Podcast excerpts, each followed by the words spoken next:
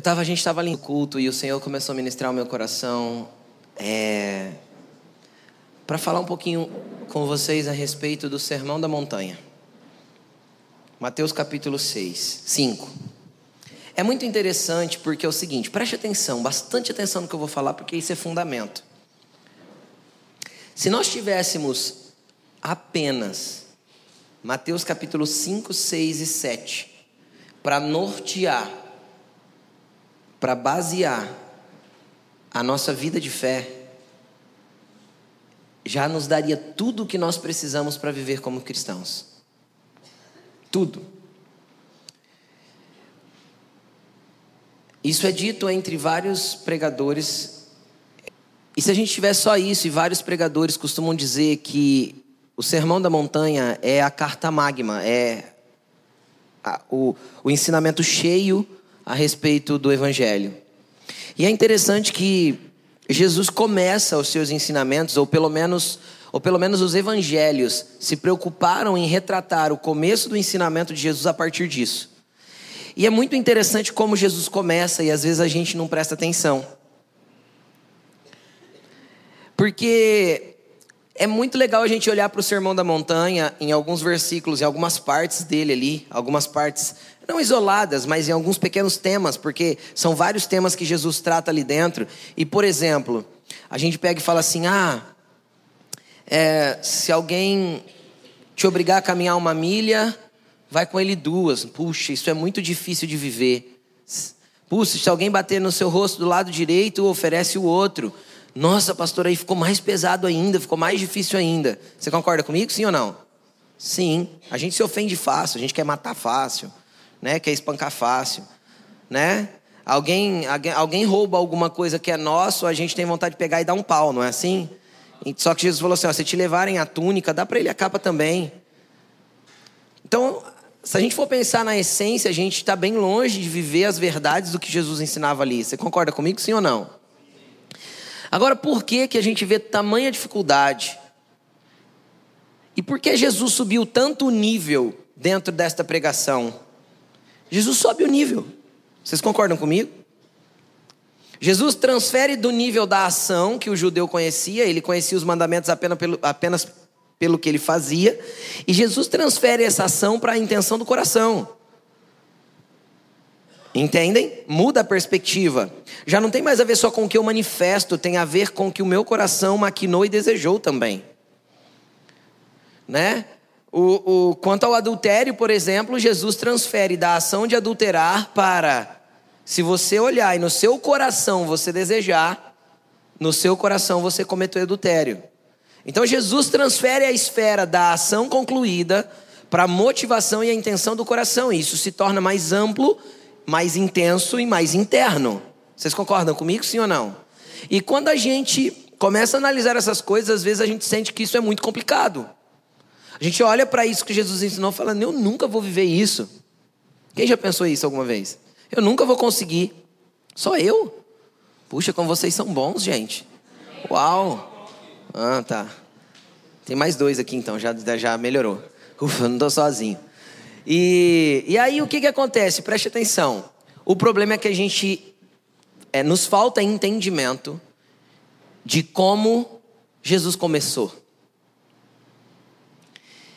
Vamos ler. Mateus capítulo 5. Eu quero que, Carlos, me ajuda no telão. Nós vamos colocar versículo a versículo. Não quero ler o texto todo de uma vez, porque não há necessidade. Vamos ler gradativamente, ok? Do versículo 1 de capítulo 5 para frente. Ele diz assim: ó, bem, bem, é, vendo as multidões, Jesus subiu ao monte e se assentou.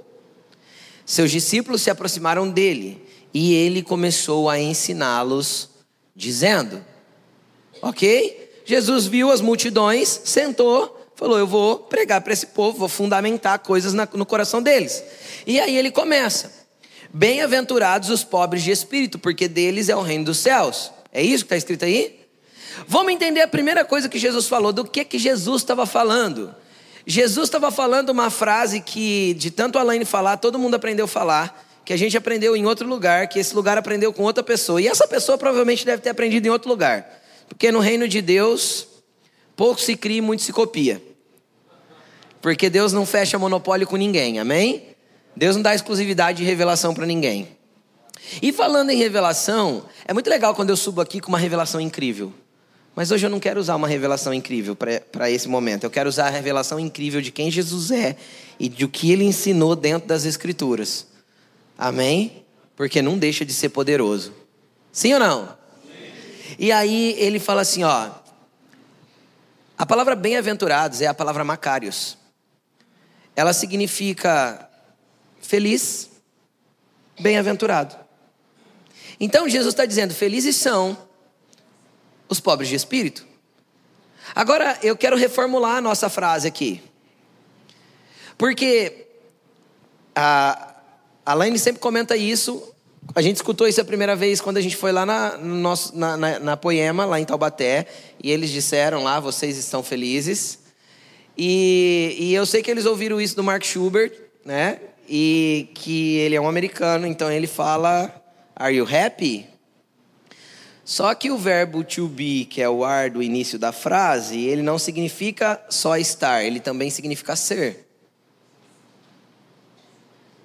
Então a frase de Jesus aqui é a exemplificação disso que a gente fala nessa frase.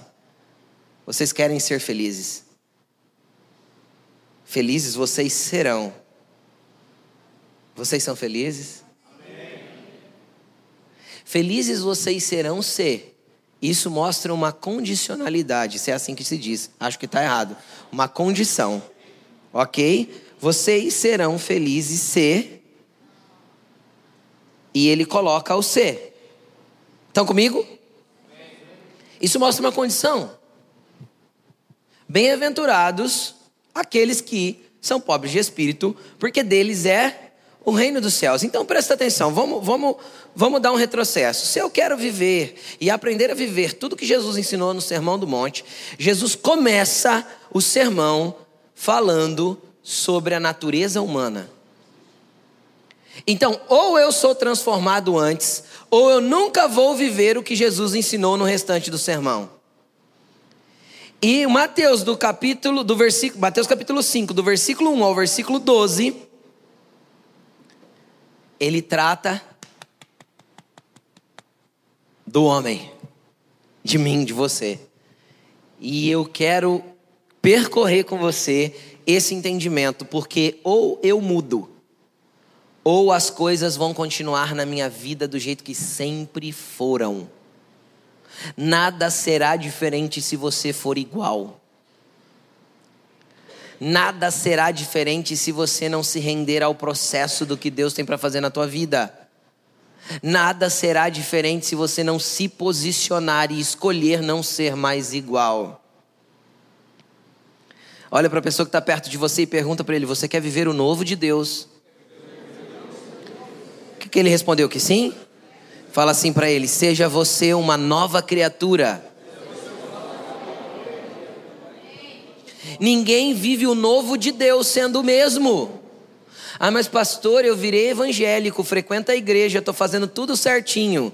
Tudo certinho é o quê? Vim na igreja de domingo? Não precisa vir, lindo. Para viver a tua segunda-feira do jeito que você sempre viveu, para continuar xingando no trânsito, passando as pessoas para trás, fazendo falcatruas no seu negócio, para continuar invejando, cobiçando, é, é, é, é, é, fazendo maledicências, né? falando mal das pessoas, para continuar orgulhoso, soberbo, arrogante. Cara, a igreja é um ponto de conexões de pessoas que se unem para ser melhores, porque tem um alvo em comum e chama-se Cristo. Amém? Amém? Vocês estão felizes? Então o que, que acontece? Jesus ele começa ensinando a respeito dessa felicidade e ele começa a mostrar como seremos felizes. E ele diz assim: Felizes são os pobres de espírito. E ele dá uma consequência: deles é o reino dos céus. Deixa eu te explicar uma coisa. O que significa ser pobre de espírito?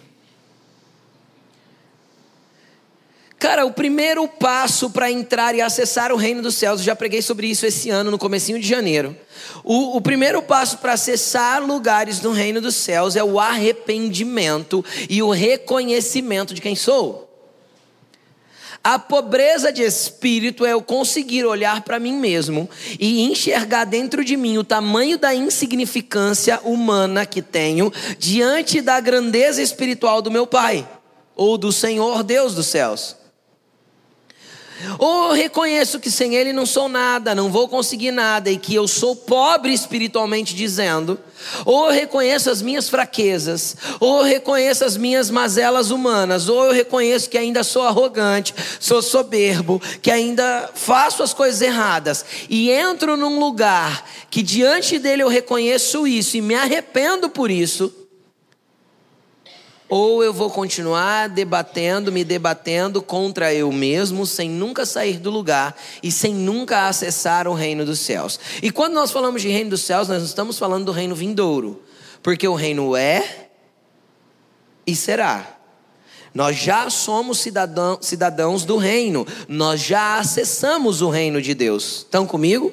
Ele já trouxe o reino de Deus. Jesus disse: O reino está entre vós, e o reino não é comida nem bebida. O que, que é? Paz, justiça e alegria através do Espírito Santo que habita onde? Dentro de mim. Então, é, a questão é que o reino já está entre nós, mas acessar o reino fala de eu acessar uma cultura diferente, um entendimento de vida humana diferente do que eu sempre vivi. O reino não é exemplificado pelas redes de canal aberto de televisão, nem pelas fechadas. O reino não é exemplificado pelos youtubers. O reino não é exemplificado por aquilo que dita as regras de moda e de comportamento nesta geração. O reino tem a sua própria conduta de regra e comportamento e de maneira de viver. E tudo que nós vivemos que não é condizente à maneira do reino, significa que são áreas que ainda precisam ser transformadas em nós. Ah, mas pastor, eu preciso ser feliz, por isso eu faço o que faço. É exatamente essa a mentira que Satanás quer que você acredita, quer que você acredite, porque felizes são aqueles que reconhecem a sua pobreza espiritual, porque eles hão de acessar o reino. Quando eu acesso o reino, quando eu tenho um lugar no reino e a cultura do reino e as leis do reino através da palavra de Deus começam a nortear a minha vida, então eu vivo feliz. Porque a felicidade não está no que a vida pode te oferecer. A felicidade verdadeira está naquilo que o reino de Deus pode te oferecer. Entenderam? Todas as vezes que eu, transgrido uma lei do reino, ah, mas pastor, a lei ficou para trás, nós vivemos na graça. Sim, só que o Novo Testamento fala da lei de Cristo.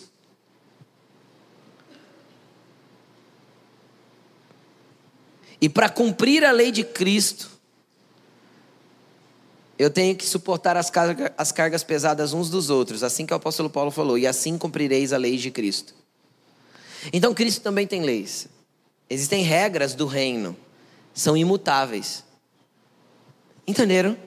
Como que eu conheço as regras do reino? A partir do conhecimento das Escrituras. Lendo a Bíblia. Muito. Pastor, eu leio, sei o que tem que fazer. Eu venho na igreja, ouço, sei o que precisa fazer, só não consigo fazer. O que está faltando? Abrir o seu coração para que a verdade de quem você é seja exposta.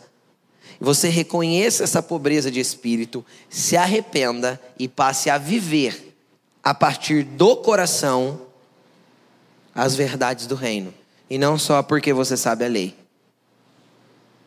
Porque você já percebeu que para a lei ser eficaz precisa haver uma punição? Joguei para a esfera humana agora. A lei só tem eficácia a partir da punição. Você consegue perceber isso ou não? Eu só ando dentro do limite de velocidade na rodovia porque eu sou punido com multas. Senão, não andaria. É assim ou não é que a gente age? Agora, você acha que Deus gosta de trabalhar com você com punições? Você acha que Deus é assim? Não, é claro que não. Até porque o maior agente de punição espiritual não é Deus. O maior não. O único agente de punição espiritual não é Deus. É o Satanás. É ele quem reivindica diante de Deus a cobrança das próprias leis que Deus criou e se oferece como que impondo a partir de uma lei a aplicação do juízo sobre a tua vida, a partir do pecado. Entenderam? Se você pensa que Satanás não comparece diante de Deus, a Bíblia é clara que ele comparece lá e fala: olha, fulano de tal não está andando de acordo com aquilo que ele já sabe. Porque em dados momentos a ignorância é uma bênção. É a bênção da ignorância. Porque tudo aquilo que eu sou ignorante eu não serei julgado, mas aquilo que eu conheço e não pratico, esse estará diante de Deus e tem alguém que é meu inimigo e teu inimigo e vai estar reivindicando diante de Deus a lei, por ele mesmo, Senhor, estabelecida e que nós não cumprimos. Aí a consequência vem. E a gente não entende por quê. Aí a gente tenta fazer batalha espiritual para expulsar o, o, o, demônio. Não é? Aí a gente faz jejum para expulsar o demônio. Pastor, é válido? Uhum. Até é, mas deixa eu te explicar. Existem demônios que só vão sair da nossa vida e parar de atormentar a gente o dia que a gente reconhecer a nossa pobreza de espírito, reconhecer o nosso erro, reconhecer que fomos maledicentes, reconhecer que, que xingamos, reconhecer que adulteramos, reconhecer que cobiçamos, reconhecer que fizemos tudo errado e que enquanto não reconhecermos essa pobreza, não acessaremos o reino de novo e não seremos felizes. Vocês querem ser felizes? Reconheçam. Olhem para si mesmo. A, o, o, a primeira palavra de ensinamento de Jesus é: olhe para você mesmo. Eita, trem difícil de fazer. A gente olha todo mundo, aponta todo mundo e esquece da gente. Quem já ouviu aquele ditado? Senta em cima do próprio rabo e fica falando do rabo dos outros. Você já deve ter escutado, é um ditado popular. Nós somos naturalmente projetados para nos defender a partir da imagem que criamos de nós mesmos. Estou errado? Eu crio uma imagem para as pessoas a respeito de uma verdade que eu não vivo. Muitas vezes é assim. Transmito essa imagem e zelo por ela. Defendo essa imagem com unhas e dentes. Quantas vezes você já viu líderes espirituais fazerem coisas erradas, terríveis, e baterem firme: Eu sou um homem de Deus. Você já ouviu ou não ouviu isso? Eu já. Várias vezes. Não, porque eu sou um homem de Deus. Cara, não reconheceu a pobreza de espírito, não tem mais acesso ao reino. E infelizmente não vai viver feliz. Cara, você entende o quanto Deus é zeloso? Ele começar os ensinamentos dele ensinando a gente a ser feliz aqui na terra? É muito amor, não é? É muito amor, porque ele entende que a natureza humana carece de felicidade. E ele começa ensinando a gente a ser feliz e acessar coisas espirituais e sermos transformados. Então a tua felicidade está na base da tua transformação. Só que a gente fica brigando para ser transformado porque a gente quer continuar sendo igual. Teu melhor amigo é o espelho. Para você se enxergar. Para você levantar de manhã, olhar para ele e falar assim: "Ah, reflexo meu". Nasce de novo, como foi ministrado semana passada.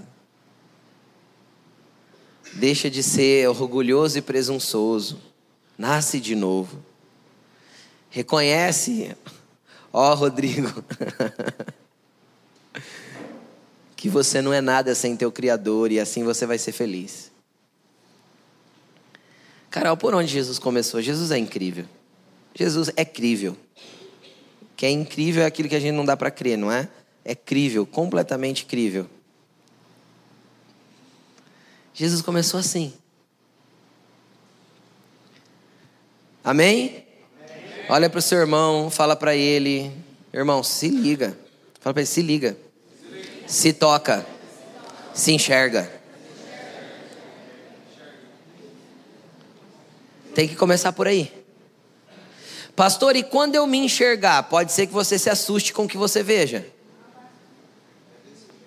Quando você se assustar com o que você viu, para onde você vai? Para os pés do Senhor. Jesus, eu não imaginei que eu era tão ruim. Parecia que eu era mais bonitinho antes de ser confrontado com a verdade, com a tua verdade. Mas eu quero ser feliz, Jesus, então estou aqui reconhecendo que sou pobre de espírito. Muda eu, muda eu, muda eu, muda eu, Jesus. Amém? Clama. E aí ele continua, versículo 4: Felizes os que choram. Eu acho que Jesus não estava em sã consciência quando falou isso. não parece que é um, um contraditório? Não parece? Você é feliz se você chorar. Mas quando eu estou chorando, eu não estou triste? E ele fala assim: Felizes são os que choram, porque eles serão.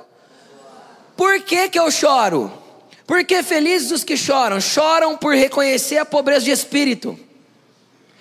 Porque o choro denota que, demonstra que arrependimento. Então ele fala: se você reconhece a tua pobreza de espírito, você acessou o reino. Então agora pode chorar.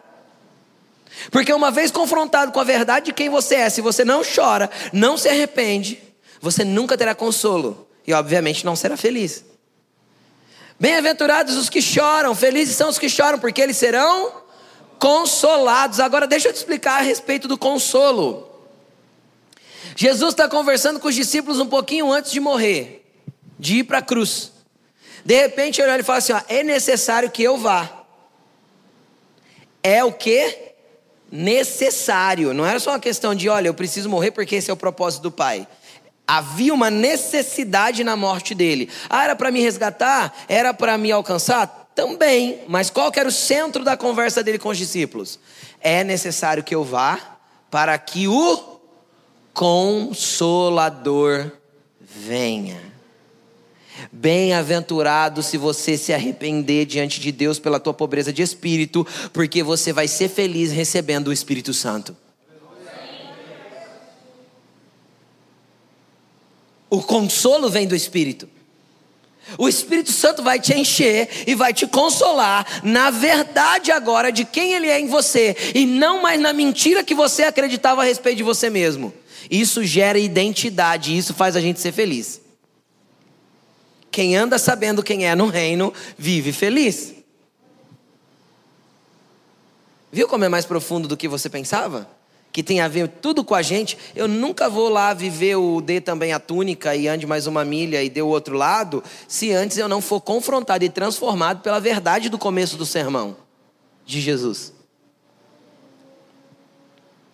O Espírito Santo vai transformar as mentiras que eu acreditava e reconheci que era mentira, porque eu vi o tamanho que, era, que eu era pobre no espírito, e ele vai transformar essas mentiras em verdades de quem ele é, porque ele é o consolo, e eu só tenho um consolo a respeito das mentiras que vivia a partir da verdade do espírito dentro de mim. Amém? Então reconheça essa pobreza e deixe o Espírito Consolador entrar. Chore, se arrependa, enxergue quem você é e deixe o Espírito Santo mexer aí dentro. Porque o consolo virá e vocês serão felizes. Felizes. Mas pastor, é muito complexo, não é não, lindão? Difícil é continuar sendo quem eu sou. É mais difícil você continuar insistindo em viver sendo quem você é do que se entregar para Cristo e deixar de te transformar. Sem dúvida eu te falo isso. Porque Jesus exemplificou a felicidade humana aqui. Você quer ser feliz? Lindo. É só seguir o, que Jesus ensinou. Agora, se o Espírito Santo não começar a mostrar quem você é, se você não se enxergar antes, você nem consegue acessar o reino. Aí ele continua, versículo 5. Bem-aventurados os humildes, em outras traduções está os mansos, porque eles herdarão a terra. Ou seja, Jesus não, não começou falando de coisas lá do alto, começou? Ele está falando de heranças aonde? Na terra. Agora, olha que interessante, a hora que a gente pega essa palavra que é traduzida por manso ou por humilde, eu quero ler a tradução dela para você, o que ela significa no grego. Preste atenção. Preste atenção. É, significa bondade de espírito, humildade. Mas aí eu quero trazer, porque o dicionário Strong, aqui, a definição do Strong dentro do dicionário dele, ele traz uma explicação sobre essa palavra. E ele diz assim: ó, preste bastante atenção no que vou ler. Humildade para Deus é aquela disposição de espírito com a qual aceitamos a sua forma de lidar conosco como sendo a melhor, sem, no entanto, disputar ou resistir. Eu vou repetir. Essa palavra é a palavra praus. Ela significa ela significa que é o tipo de disposição de espírito que eu aceito a forma de Deus lidar comigo sem resistir ao que Ele está fazendo. Por quê? Porque a partir do momento que eu reconheço a minha pobreza e choro e me arrependo, eu recebo o Espírito Santo para me consolar. Vai começar um processo na minha vida. Então é assim, ó, se você for humilde para com Deus e abaixar a orelha, e abaixar o tupete para a vontade dele. Tudo que vocês quiserem na terra será a herança de vocês. Aí nós, a gente vem fazer campanha para receber bênção. Aí a gente vai fazer a fila para alguém orar. Ah, vem cá, vou abençoar. Nós temos a terra por herança, desde que nos sujeitemos sem relutar à vontade dele para nossa vida. Desde que rejeitemos sem ficar brigando e resmungando a respeito do que Ele quer para nós, desde que a gente abaixe a orelhinha e seja humilde e fala: tá bom, Jesus, tá bom, tá bom, tá bom. Sabe aquela frase que a gente usa de vez em quando, fala assim: ó, morre logo que dói menos? Então veja bem o que ele fala: você vai ter a terra por herança. Se você deixar eu conduzir a tua vida do meu jeito, e você será feliz. Você consegue entender a magnitude disso? Você terá a terra por herança se você deixar eu conduzir a tua vida do meu jeito, e você será feliz.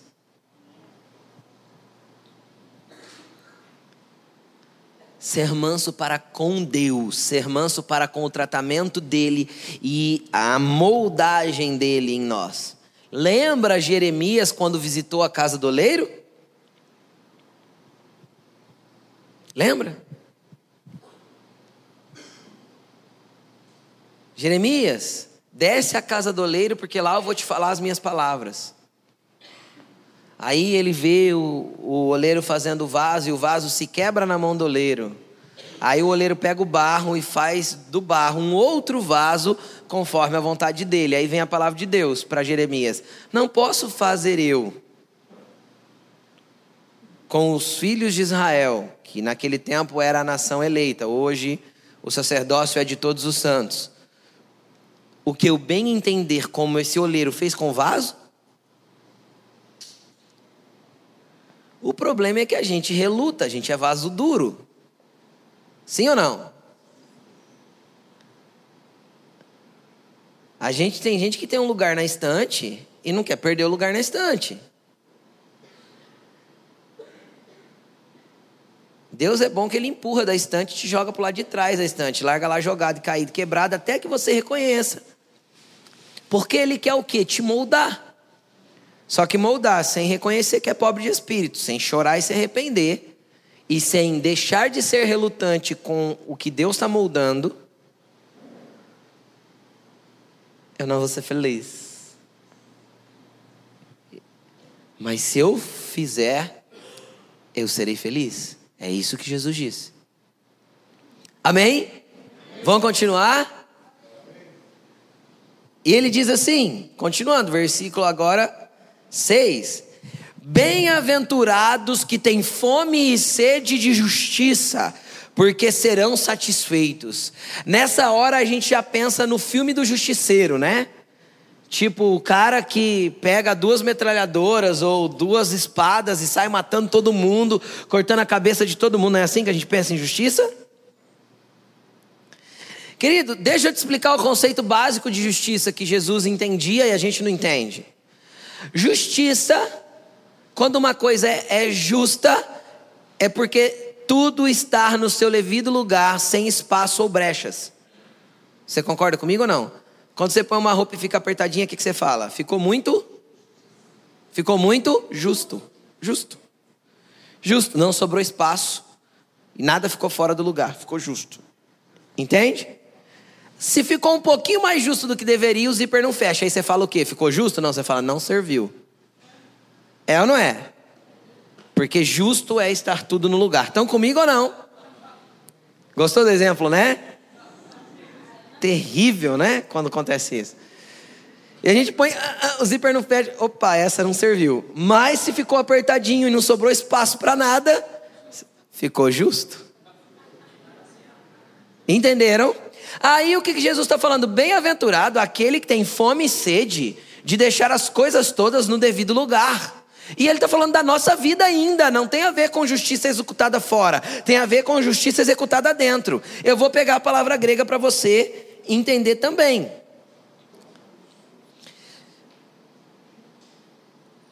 Num sentido amplo, definição do começo, num sentido amplo, estado daquele que é como deve ser estado daquele que é como deve ser. O que, que ele está falando? A partir do momento que eu me abrir para o Senhor, para Ele mexer comigo do jeito que Ele quer, Ele vai começar a colocar as coisas no lugar. A minha vida vai entrar em ordem. Então aí eu passo a ter fome e sede de viver assim, porque eu percebo que é melhor. Naturalmente eu percebo que é melhor viver a vida em ordem. A vida em ordem, onde não há ordem, não tem paz. O apóstolo Paulo afirmou isso, ele disse assim: ó, Deus não é Deus de desordem, mas de paz. Significa que onde há desordem não tem o quê? Paz. Tua vida está uma bagunça, está tudo desorganizado, o que é que está faltando lá? O que é que te some primeiro, antes de tudo? A paz. Deus quer colocar tudo no lugar. É um estado daquele que viveu, que está vivendo em ordem. Porque Deus colocou as coisas no lugar, porque eu deixei Deus colocar tudo no lugar. Amém? Amém. E aí eu vejo que isso é melhor para mim, então eu passo a ter fome e sede de viver assim. Quando a gente canta, é tanta fome, é tanta sede, não é? Essa sede de continuar buscando é para que eu continue sendo moldado, para que eu continue é, é, é, eu continue humilde no sentido de deixar Ele mexer em mim e as coisas continuem entrando no lugar e eu me torne cada vez mais justo. Porque quem anda em justiça vai incomodar esta geração. Incomodar. Eu estou falando de incomodar mesmo. Tem gente que vai olhar para você e falar assim: cara, você é muito certo, não precisa disso. Você não vive pela cultura desta terra. O reino dos céus é uma cultura diferente daquilo que a gente precisa estabelecer entre nós. Ai, você está atrasado, corre com esse carro. Uh -uh. Tem velocidades e leis que estabelecem que eu devo andar de um jeito. Se eu sair atrasado, o problema é meu. Aviso que vou chegar atrasado, não tiro no trânsito. Ai, pastor, precisa disso? Sim, esta é a cultura que Deus quer estabelecer, tudo no seu devido lugar. É a cultura de que eu não furo fila. É a cultura de que eu não passo as pessoas para trás. É a cultura de que eu não vendo sem nota para não sonegar. Ah, mas nosso governo é corrupto. Você começa com a corrupção quando sonega. Quer pagar menos imposto? Muda para a Europa, para os Estados Unidos. Você mora no Brasil. Para de mentir no seu imposto de renda. Ganhou, ganhou. Glória a Deus que tem que pagar. Está ganhando muito. Felizes são aqueles que pagam imposto de renda, porque ganham mais dinheiro.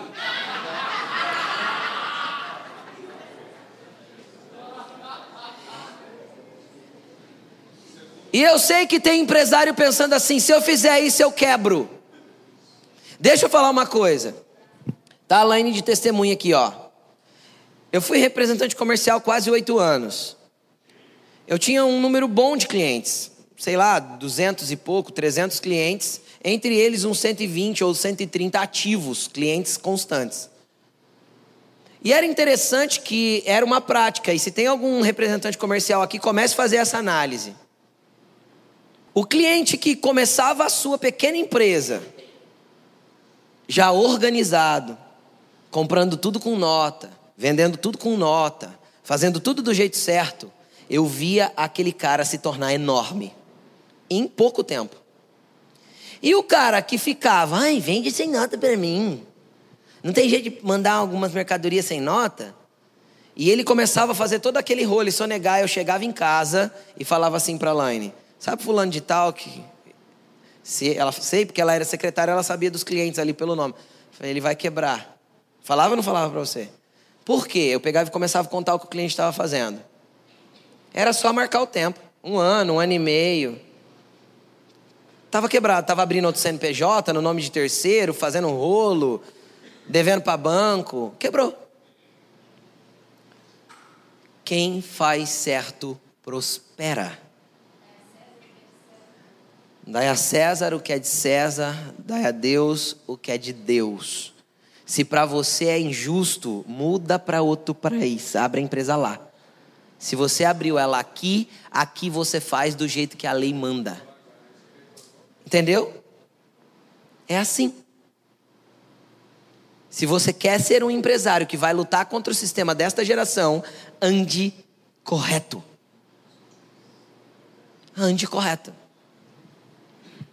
Ah, pastor, você não vive isso na prática. Já vivi.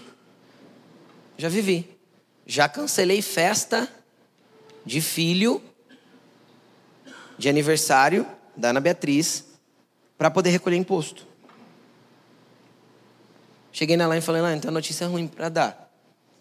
E nós vamos ter que cancelar a festa da Ana Beatriz, porque não cabe eu recolher o imposto, que era trimestral, e fazer a festa ao mesmo tempo. O orçamento não cabe. Pergunta o que a Laine respondeu para mim na hora. Cancela a festa. Paga o imposto. Eu sei que eu estou mexendo com, às vezes, a base de vida de muita gente no sentido de ganho. Mas essa é a verdade do reino. Você quer viver uma vida diferente na sua vida financeira? Você quer ter prosperidade diferente na tua empresa? Sai de tudo que é ilegal. Sai de tudo que é falsificado. Sai de tudo que não é verdadeiro. Porque Deus não habita no meio da falsidade. Ele estava tratando com nós primeiro. Bem-aventurados que têm fome e sede de andar corretamente, em justiça, no meio de uma, de uma geração corrupta. Porque se o sal, o próximo tema é, você pode ler. Acabou as bem-aventuranças, ele fala assim, ó, porque vocês são o sal da terra e a luz do mundo. Mas se o sal não tiver sabor, não serve para mais nada não ser para ser pisado pelos homens. Então, se a tua justiça não causa sabor na sociedade, você não serve mais nada para não ser pisado pelos homens. Ser o quê? Pisado pelos homens. Se a tua luz não brilha, ninguém pega uma vela e esconde debaixo da mesa. Coloca ela no lugar mais alto. Que, que Deus está falando? O que, que Jesus está falando? É o próximo ensinamento. O que, que Jesus está falando? Ele está falando assim: ó, se você brilhar, você vai ser colocado num lugar alto. Porque ninguém vai poder te esconder debaixo da mesa. Mas brilhar é andar em justiça e ter fome e sede por fazer a coisa certa.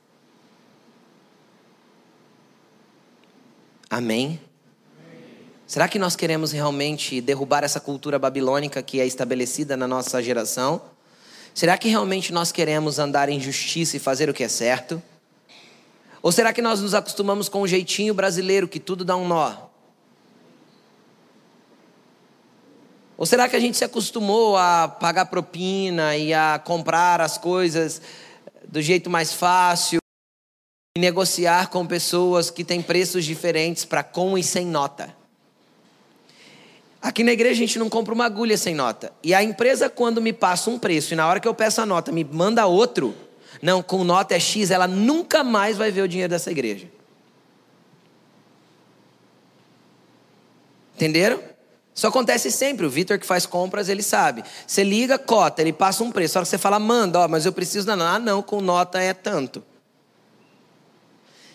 Má gestão chama isso.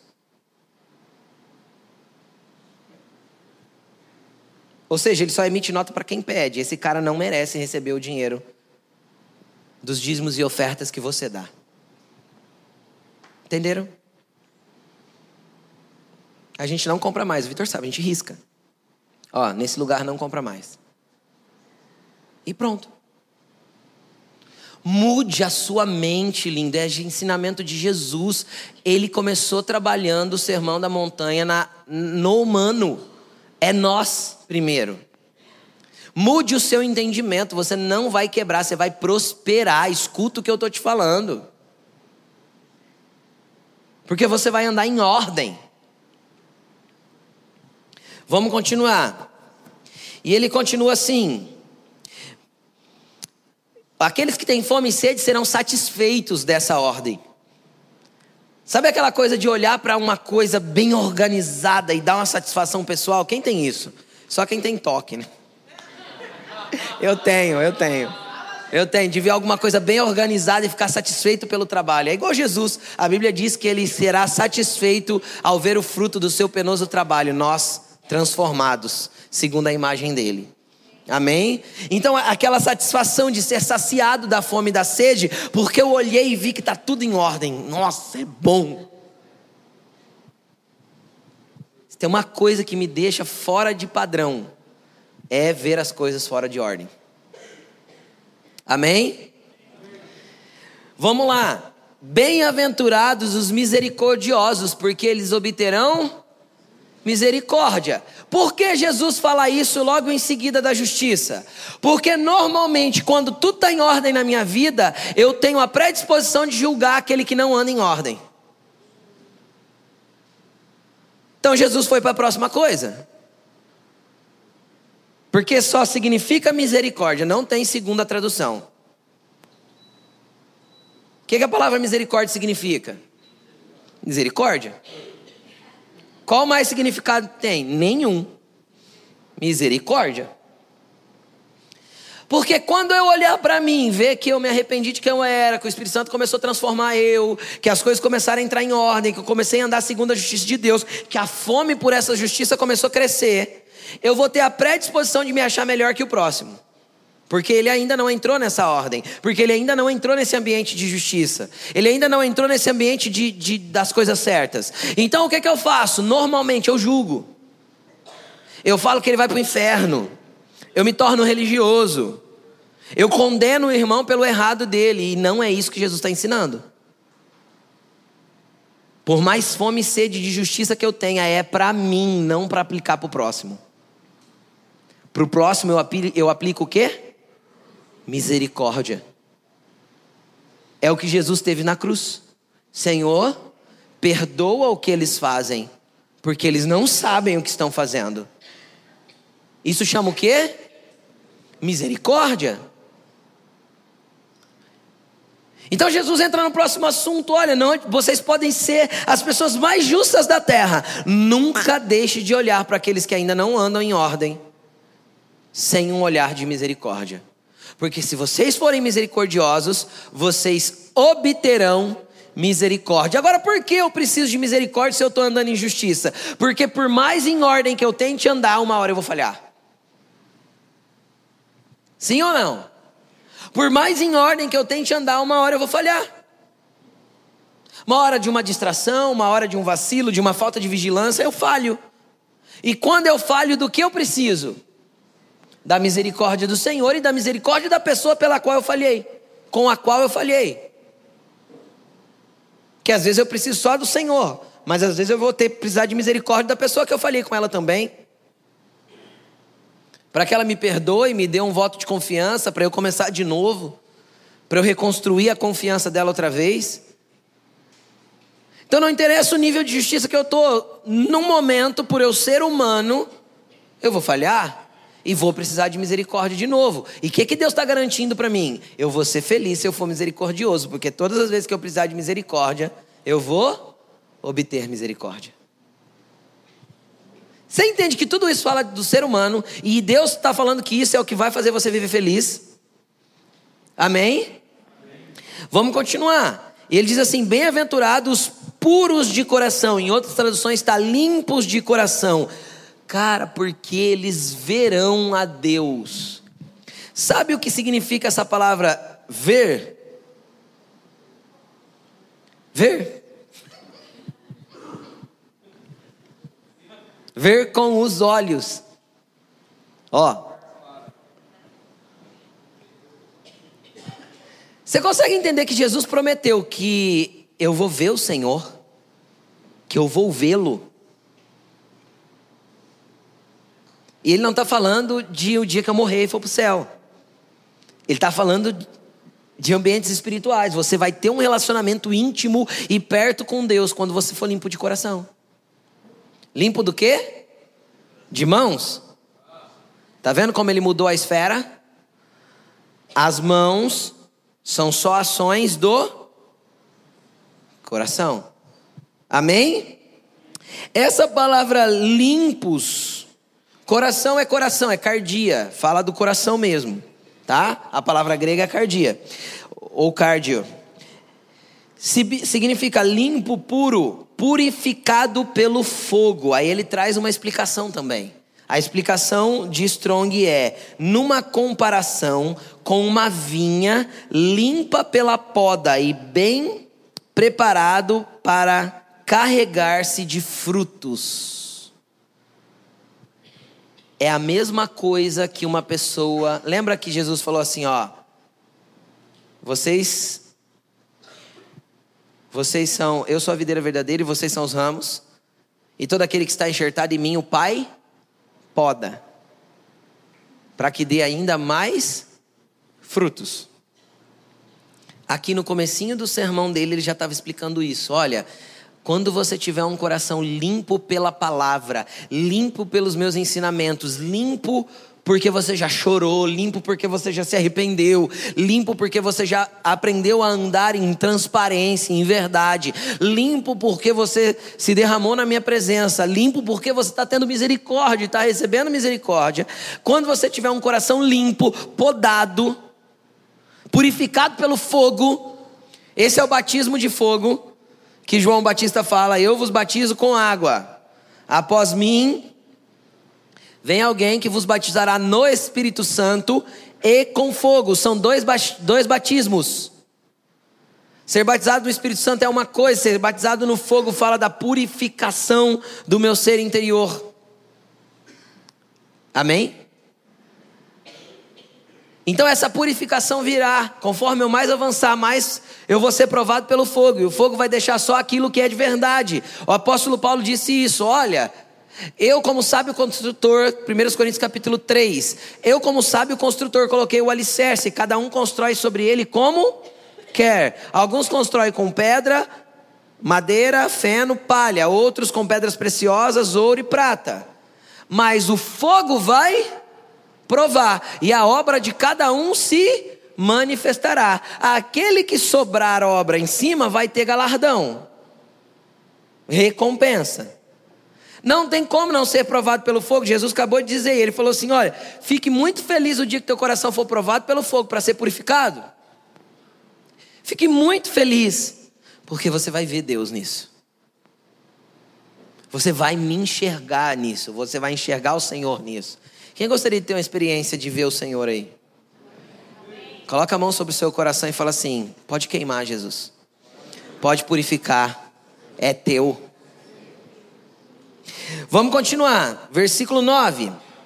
Bem-aventurados pacificadores, porque eles serão, serão chamados filhos de Deus. Bem-aventurado os pacificadores. Deixa eu te explicar uma coisa. Pacificador não é apaziguador.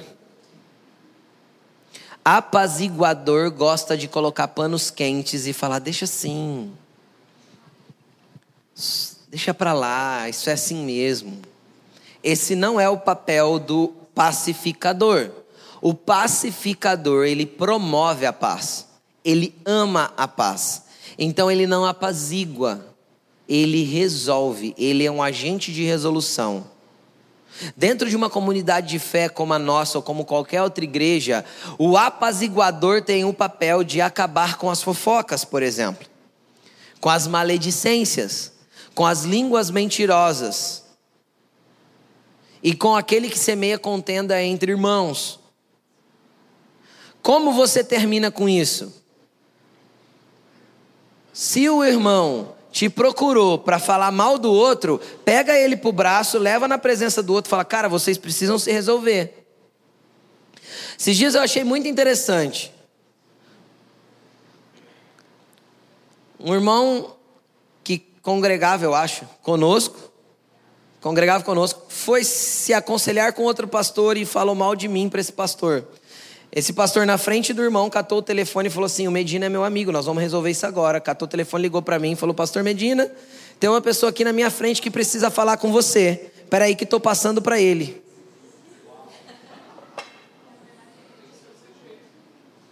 Reino de Deus, luz do Espírito, resolução de conflitos, pacificador.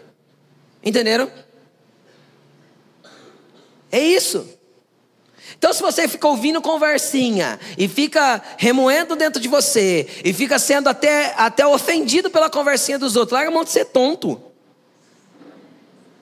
Está mordendo a isca de Satanás, ficando ofendido com o que você às vezes não tem nenhuma participação. Porque fofoca é transmitir a informação quando eu não sou parte da solução. Entendeu? Então chegou em você um murmúrio, um aquela fofoqueira, né? No, no meio dos jovens tem bastante dessas coisas. Aqui não, só na igreja da Austrália.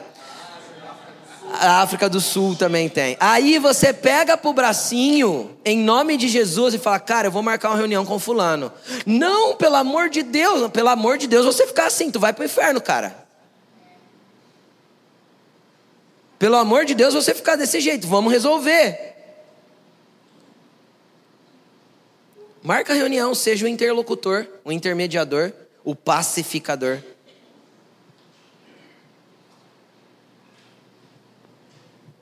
Credo, pastor? Credo não, Jesus que ensinou. Felizes são aqueles que colocam paz nas situações. E se eles começarem a dar trabalho na tua frente, você faz igual o pai. Para de brigar, senão eu vou fazer vocês se abraçarem e dar um beijo ainda. Nós somos irmãos, querido. Irmão treta mesmo de vez em quando. Sim ou não? Quem já brigou com o irmão aí? Quem já brigou com o irmão? Irmão briga mesmo, a gente é irmão em Cristo, entendeu? De vez em quando tem uns atritos, não pensa que vai ser só santidade. Todo mundo vestidinho de anjo aqui, ó. Tem ninguém perfeito aqui, tem? Não, tem pessoas que estão buscando ser aperfeiçoadas por um processo como esse. Então, de vez em quando são umas faisquinhas, porque eu sou de um jeito, você é de outro, eu penso de um jeito, você é de outro. O que, que a gente faz? A gente senta e organiza. Se você for oferecer a tua oferta e você lembrar que o teu irmão tem alguma coisa contra você, larga a oferta, vai lá, arruma com o seu irmão primeiro. O problema é que a gente gosta de ficar falando mal por trás ao invés de arrumar. Ao invés de chegar e falar, eu falei isso mesmo, estou errado. Deixa eu contar para vocês uma vez que o Vitor me pôs numa enrascada. Ele era bem pequenininho. E toda criança pequenininha é sincera, sim ou não? Uma vez tinha um irmão que irritava muito o Vitor com as suas brincadeiras, e o Vitor devia ter uns quatro, eu acho, cinco, se tivesse. E, e ele, sabe qual é aquele, aquele irmão que vem, pega, joga pro alto e faz cosquinha, e às vezes o Vitor gostava, às vezes o Vitor ficava irritado. E aí um dia a gente comentando, né, das malícias do irmão dentro do carro. E a gente comentou que o irmão era chato, né? Nossa, o irmão tem hora que é pegajoso, chato. Aí o, no próximo culto, o irmão chegou para fazer as brincadeiras com o Vitor. E o Vitor ficou nervoso e o que ele falou pro irmão? Bem que o meu pai falou que você é chato.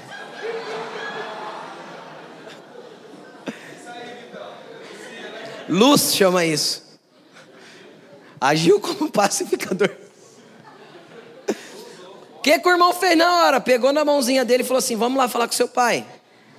Chegou em mim na hora e falou assim: O Vitor acabou de me falar que você falou que eu sou chato. Eu olhei para ele e falei assim: Cara, eu disse mesmo.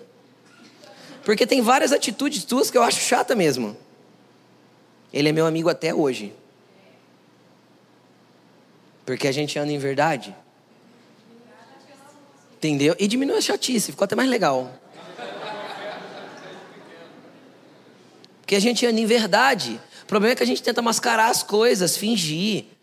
Lembra da primeira coisa? Reconhece quem você é, lindo. Falou, falou, não falou. Não falou.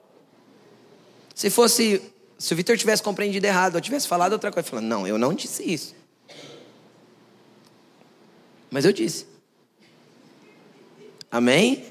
Se você nunca achou ninguém chato, pode jogar a primeira pedra, eu recebo. Tem um monte de gente chata, gente. Eu tenho as minhas chatices, você não tem as suas? Tem hora que eu sou chato demais. Esses que pacificam vão ser chamados do quê?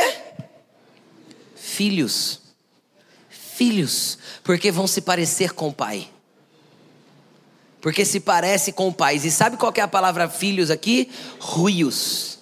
Filhos maduros do pai, que conseguem resolver com situações de conflitos e colocar paz sobre ela, promover paz. Só filhos maduros do pai pode fazer isso. Serão chamados filhos maduros de Deus. Bem-aventurados os perseguidos por causa da justiça. Lembra que eu falei que a tua justiça ia incomodar? vai incomodar tanto que tem gente que vai te perseguir. Feliz você é se te perseguirem porque você está andando correto. Porque deles é o reino dos céus. Só para a gente ler o versículo 11 e 12, eu não vou explicar, para a gente poder orar um pouco. Bem-aventurados serão vocês quando por minha causa vos insultarem, vos perseguirem e levantarem todo tipo de calúnia contra vocês. Alegrem-se, regozijem-se, porque grande é a recompensa nos céus, pois da mesma forma perseguiram os profetas que vieram antes de vocês. Irmão, importante é essa notícia, deixa eu falar. Se estão caluniando, quer falar mal, quer inventar, não tem problema. A gente estava numa vigília de líderes aqui sexta-feira, eu comentei sobre isso. Às vezes algum líder que está perto da gente ouve alguma coisa que é calúnia e fica escandalizado porque nunca foi caluniado. A Bíblia diz assim: ó, não aceite acusação contra um presbítero, ou seja, alguém que lidera na igreja, sem duas ou três testemunhas. Por quê? Porque normalmente é uma calúnia. Até porque é uma arma do maligno para derrubar líderes. Normalmente é uma calúnia. Então, a Bíblia diz o seguinte: conheça o fruto. Jesus disse: conheça a árvore pelo o que você tem comido ou o que essa pessoa tem servido para alimentar os outros. Analise. Analise. Você, não é comente com os outros. Jesus mandou a gente analisar. A partir do momento que eu olho para o fruto do outro e fico apontando, eu também estou errado. É para minha análise. Ok? Então você olha, peraí, que tipo de fruto essa pessoa dá? Deixa eu ver. Vê todo o histórico dela de anos. Não, não, não dá para eu acreditar nisso. Aí se vinha um segundo, vinha um terceiro, vinha um quarto, então você fala, cara, tem alguma coisa errada mesmo acontecendo. Vamos promover paz? Vai lá conversar com a pessoa. Entenderam? Quando você for caluniado a primeira vez, vai ser duro. Depois você se acostuma. E aí você entende que não adianta você se ofender quando vierem caluniar ou você escutar alguma coisa. Não se escandalize, não se ofenda, não ache muito. Averigue, analise os frutos primeiro. Se foi uma vez só, ignore. E daí você desenvolve conforme Jesus ensinou. Quem quer ser feliz? Jesus deu uma baita de uma receita para a felicidade, hein? um processo incrível de transformação da, da estrutura humana, vocês serão felizes. E o engraçado é que Jesus não mandou fazer tudo e depois no final ele falou: Bem-aventurados serão aqueles que fizerem todas essas coisas. Ele falou?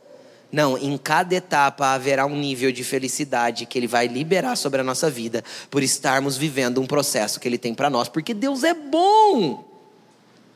Coloque-se de pé.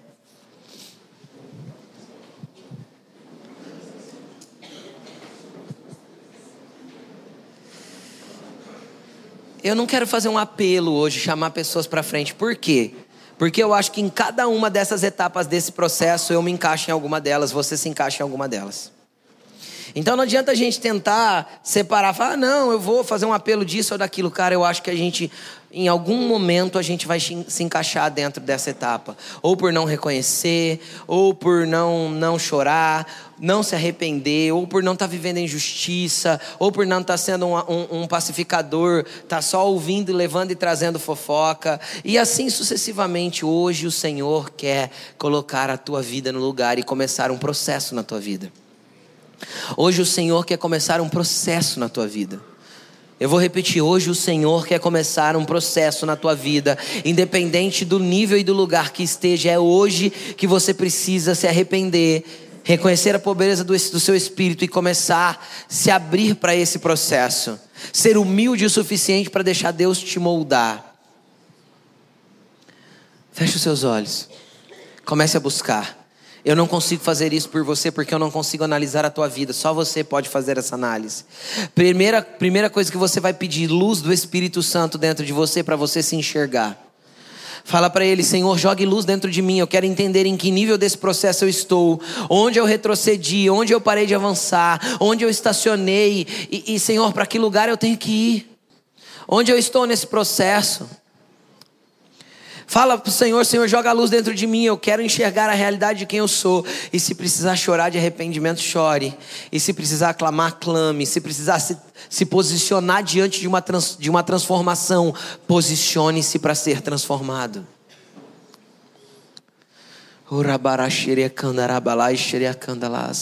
O Espírito de Deus está aqui. O Espírito de Deus está aqui, Ele quer transformar você. Fala para ele que a sua vida é a casa dele.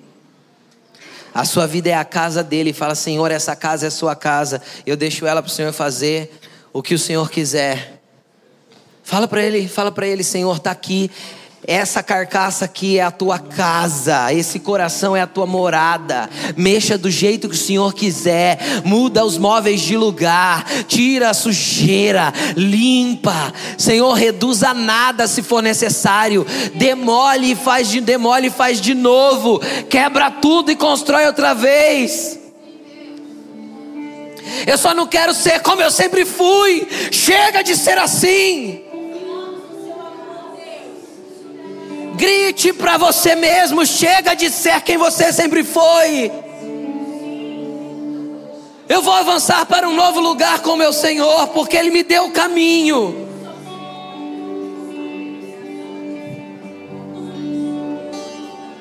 Vá buscando.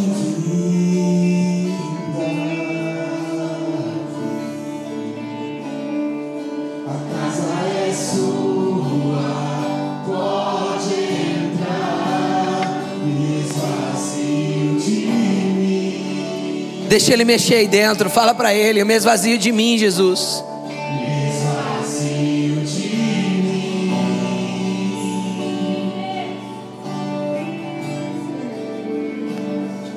Só pro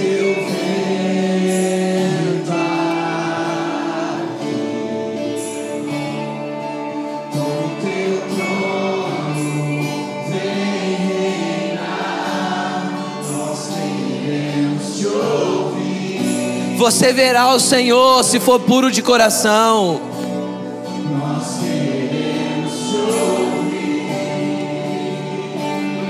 Põe a mão sobre o seu coração e diga: Essa casa é sua, Jesus.